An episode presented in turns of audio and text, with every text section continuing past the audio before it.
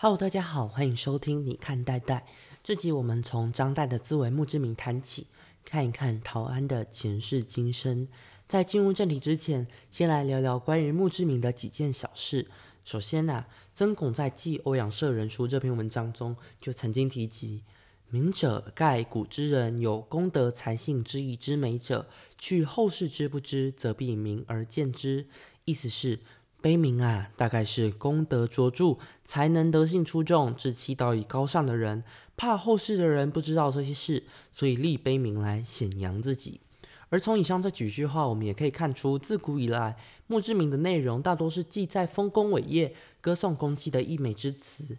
但张岱的这篇自为墓志铭之所以与众不同，之所以我们想多谈谈它，有两点不一样的地方。第一项是墓志铭的撰写者，第二项是墓志铭的内容。古代大部分常委托有名的文人为去世者写墓志铭。举刚才提到的《记欧阳舍人书》这篇文章，创作背景就是曾巩在宋仁宗庆历六年，请欧阳修为过世的祖父做一篇墓志铭。写好之后，于是写了这篇文章答谢。古代有时候委托大手笔书写墓志铭，譬如说韩愈啊，就因为墓志铭赚了不少钱。但俗话说，拿人的手短。有时候墓志铭也免不了阿谀的溢美之词，当事人的事迹或多或少被隐蔽了一些不好的部分。而自为墓志铭，顾名思义就是张岱生前自亲手写的。不仅如此，文章内容也坦率地用戏谑自嘲的口吻，回顾自己前半生好繁华的纨绔日子，以及披发入山的落拓惨状，道出国破家亡的悲怆无奈，可以视为张岱对自己一生由明朝灭亡、甲申之变以前的浮华绚烂。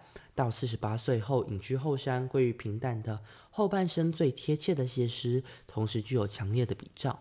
详细的内容我们留到后面细细谈。而这篇自为墓志铭写于康熙四年，这年张岱六十九岁。自为墓志铭的文章一开头，张岱便自我介绍：“蜀人张岱，陶安其号也。”以前就认识张岱的朋友可能会疑惑：“诶，张岱不是浙江山阴人吗？”啊。原来是因为张岱的祖籍在四川剑门绵竹一带，而蜀是四川的简称，所以张岱从祖籍自称蜀人。少为纨绔子弟，极爱繁华。哇，年轻时就是一个纨绔子弟，最喜欢繁华的东西。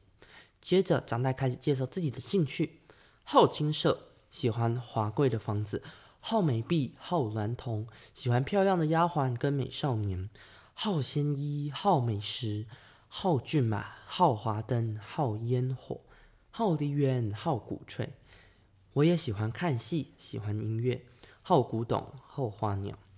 除了这些，还兼以茶饮举虐，书度诗魔。意思是，我的人生啊，总经营在饮茶、下棋与诗书之中。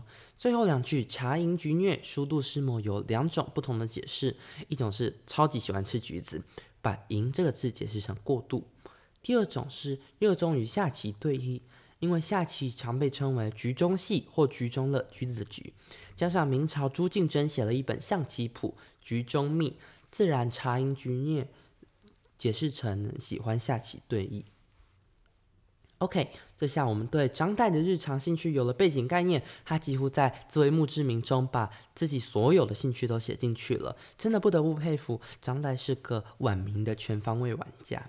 但也许你会问，诶，怎么这样子写呢？把自己喜欢什么都噼里啪啦全部写出来，这样的疑问也很合理。打个比方好了，如果面试官问说，诶，同学，可以面可以描述一下你的日常生活吗？就算每天都在看 IG 的线动，还是会因为面试，还是会说啊，其实我每天都会播出三十分钟阅读，因为可以帮助我拓展眼界，我觉得对我蛮不错的。何况墓志铭不是面试场合，是写给后世的一篇文章。而有一些人也会怀疑，为什么要这样子写，把自己喜欢什么都写进去，而不是一直夸耀自己这辈子做了什么了不起的事。戏曲家蒋新玉就这样子解释：诶，会不会是因为经历过冥王的沧桑巨变，张岱入山之后，对于生死、荣辱跟得失，已经没有太多的顾虑了？所以才将话说的相当真诚坦率，也因为如此，这篇自为墓志铭才会显得这么特别啊。OK，接着我们来看看张岱繁华的前半生，最后结果如何呢？劳碌半生皆成梦幻。这一切富足多彩的物质生活，在明朝灭亡之后，都成了梦幻泡影。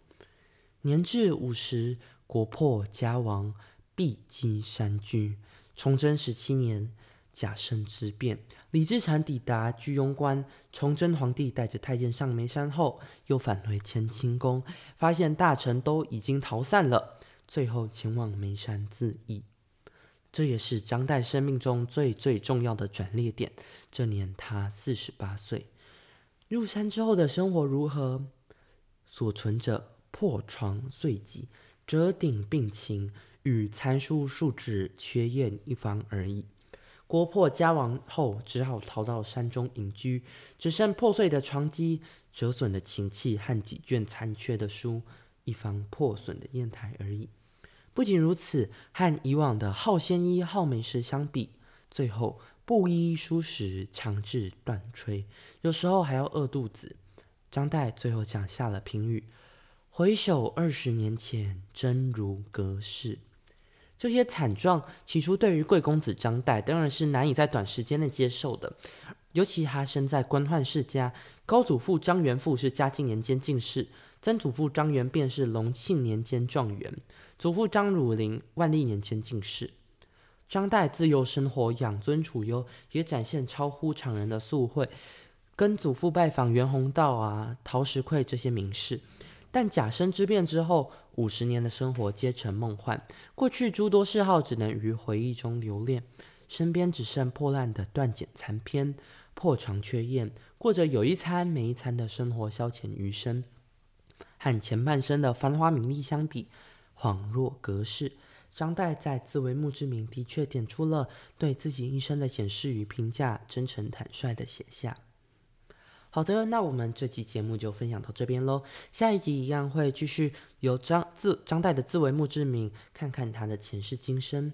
谢谢大家收听，希望对晚明的一流散文家史史学家张岱能有初步的认识，看看文人生活何其多彩多姿。